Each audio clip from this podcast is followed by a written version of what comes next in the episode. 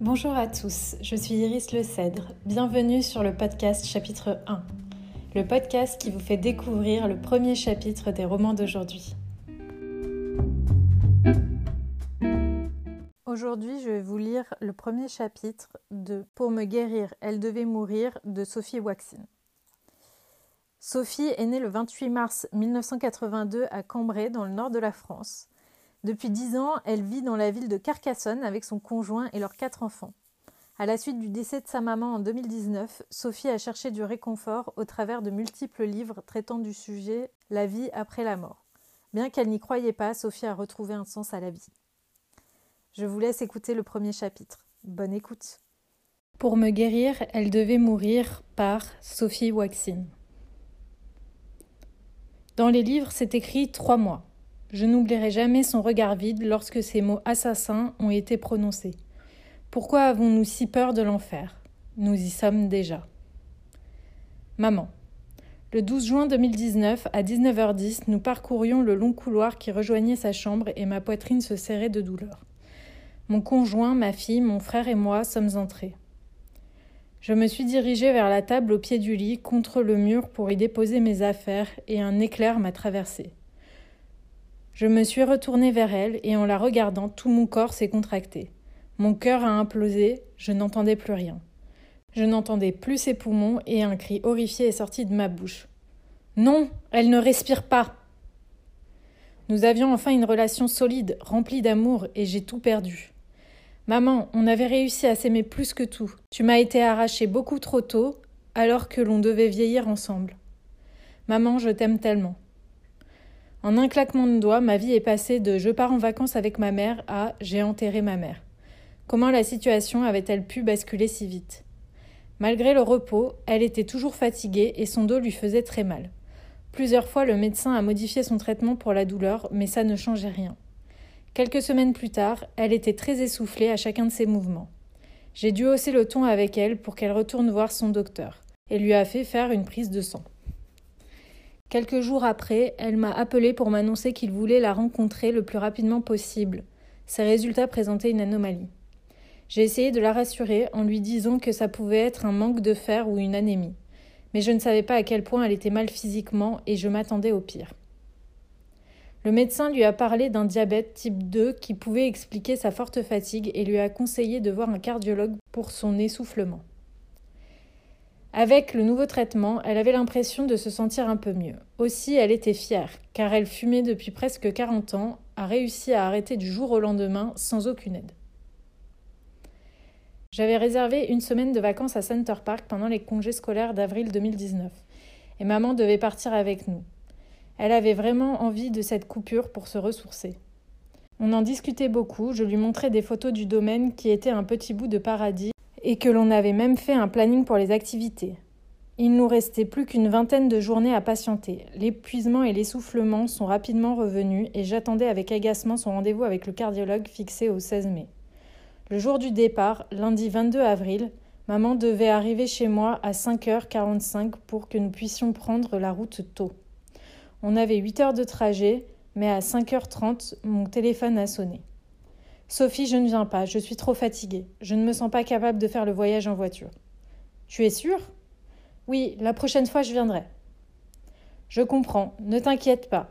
Mais maintenant ça suffit, tu ne peux plus rester dans cet état, tu dois aller à l'hôpital. D'accord, mais j'irai mercredi matin, je suis épuisée. Ok, je t'aime. Je vous aime aussi. J'étais vraiment déçue de prendre la route sans elle, on avait tellement rêvé de ces vacances ensemble. En arrivant, je l'ai appelée et elle ne supportait plus d'être autant fatiguée. Elle espérait qu'à l'hôpital, ils allaient enfin pouvoir la soigner. Le jour suivant, j'essayais de m'amuser avec mes filles et mon conjoint, mais mon esprit était avec ma mère.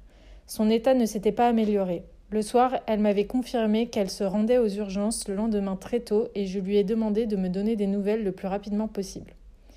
Le mercredi matin, je pensais énormément à elle. J'étais vraiment angoissée et j'attendais son appel avec impatience. À 13h30, j'ai décidé de lui envoyer un texto. Coucou, est-ce que ça va? Du nouveau? Mais deux heures plus tard, je n'avais pas reçu de réponse, j'ai réessayé. Je m'inquiète, donne-moi des nouvelles. Elle ne me répondait pas. En milieu d'après-midi, j'ai essayé de contacter le service des urgences pour qu'il me confirme la présence de ma mère, mais personne ne décrochait. La standardiste de l'hôpital me disait Ils sont débordés. J'ai insisté sur son téléphone portable en vain. Il était presque 17 heures et j'ai appelé ma fille, Célia, qui était restée à la maison. Elle était âgée de 18 ans. Célia. En 1998, j'avais presque 16 ans lorsque Justin est entré dans ma vie. On est rapidement devenus très amoureux l'un de l'autre et l'on, et l'on ne se quittait plus. Un jour, on se promenait tranquillement et je suis tombée. J'ai fait un roulé-boulet, j'ai eu tellement honte. J'étais une adolescence avec deux pieds gauches et je me cassais souvent la figure. Des chutes spectaculaires, elles étaient dignes de scènes de film. Justin avait fini par accepter ce défaut. À 17 ans, j'entamais ma deuxième année de BEP secrétariat quand j'ai appris que j'étais enceinte. J'ai décidé de garder ce bébé et devais le dire à ma mère. Je lui ai annoncé un soir avant qu'elle ne parte travailler. Elle a eu des mots très difficiles, comme à son habitude, et a passé la nuit à pleurer en pensant que j'allais gâcher ma vie. Quelques jours plus tard, elle avait acheté des vêtements de nourrisson, elle avait accepté d'être grand-mère à 36 ans. Elle paraissait heureuse et l'on a même eu une conversation maman à future maman. Les mois sont passés et le nouvel an est arrivé. J'entamais mon deuxième trimestre de grossesse et une dispute a éclaté avec Justin. Pour la première fois, il a levé la main sur moi avec beaucoup de violence. J'ai décidé de lui pardonner, même si je me demandais comment une telle chose avait pu se produire. Mais il avait promis que ça n'arriverait plus jamais. Je devais choisir entre rester avec une mère avec laquelle je n'arrivais pas à m'entendre ou le père de mon bébé apparemment capable de frapper les femmes. Depuis la séparation de mes parents un an auparavant, mon père causait continuellement des problèmes à ma mère et ils devaient se présenter ensemble au commissariat. Elle lui a dit J'aimerais bien que tu arrêtes de me faire tous ces problèmes et que tu t'occupes un peu plus de tes enfants. Je m'occupe très bien de mes enfants. Tu es sûr? Toi, tu t'occupes des enfants? Oui, j'en suis sûre. Ta fille est enceinte de six mois, tu ne le sais même pas. Sophie? Bah oui, Sophie, tu n'as qu'une fille. La situation avait donné le sourire à l'inspecteur, même si elle paraissait triste. Dimanche 11 juin 2000 à 1h10. J'ai donné naissance à une toute petite fille, Célia. Comme ma mère, j'étais devenue maman pour la première fois à 18 ans. J'étais tellement heureuse et plus rien ne comptait à part mon bébé. Deux ans plus tard, 29 mai 2002, à 20h30, mon fils Jordan est né. En le regardant, je me demandais comment on pouvait aimer si fort une petite personne. L'année suivante, la routine familiale s'était installée. Avec Justin, on se disputait énormément. Nous étions constamment en désaccord et n'arrivions plus à communiquer sans en venir aux mains. Je n'avais pas une vie de rêve, mais j'avais un emploi, un toit sur la tête, deux enfants en bonne santé, et pour moi, c'était le principal. Mes bambins faisaient mon bonheur, Jordan me suivait partout comme si j'avais un aimant collé aux fesses. Célia était ma petite poupée, j'aimais vraiment l'habiller et la coiffer chaque jour. Avec leur bouille de petits blonds aux yeux verts, je ne pouvais rien leur refuser et ils le savaient très bien.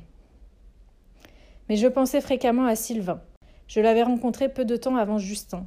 Il était si beau et si gentil, nous avons eu un réel coup de foudre et vécu quelque chose de véritablement exceptionnel malgré notre jeune âge. J'avais à peine 15 ans, mais je savais déjà que j'avais trouvé l'homme de ma vie. Mais tout ne se passe pas systématiquement comme on le souhaite, et l'on a fini par se quitter quelques mois plus tard. Je me demandais souvent où en serions-nous si l'on ne s'était pas séparés? Serais-je plus heureuse avec lui?